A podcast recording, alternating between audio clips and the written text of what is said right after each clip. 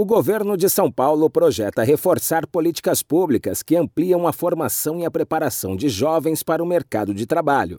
A declaração foi dada nesta sexta-feira pelo governador em exercício, Felício Ramute, durante visita à ETEC Santa Ifigênia, no centro da capital. A unidade é referência em capacitação profissional de jovens para o mercado de trabalho e a ocasião marcou o início do ano letivo.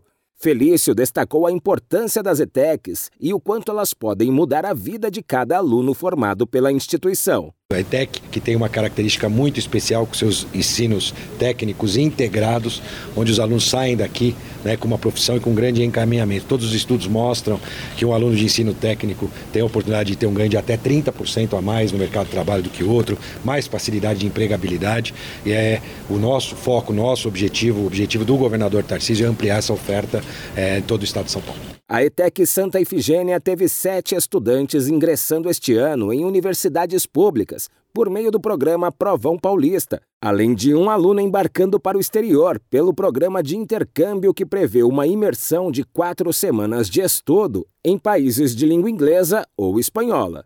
A escola técnica é equipada com um moderno centro de hospitalidade, além de uma grande estrutura de laboratórios e equipamentos para aprendizagem profissional de 810 alunos matriculados. Agência Rádio Web de São Paulo, Décio Caramigo.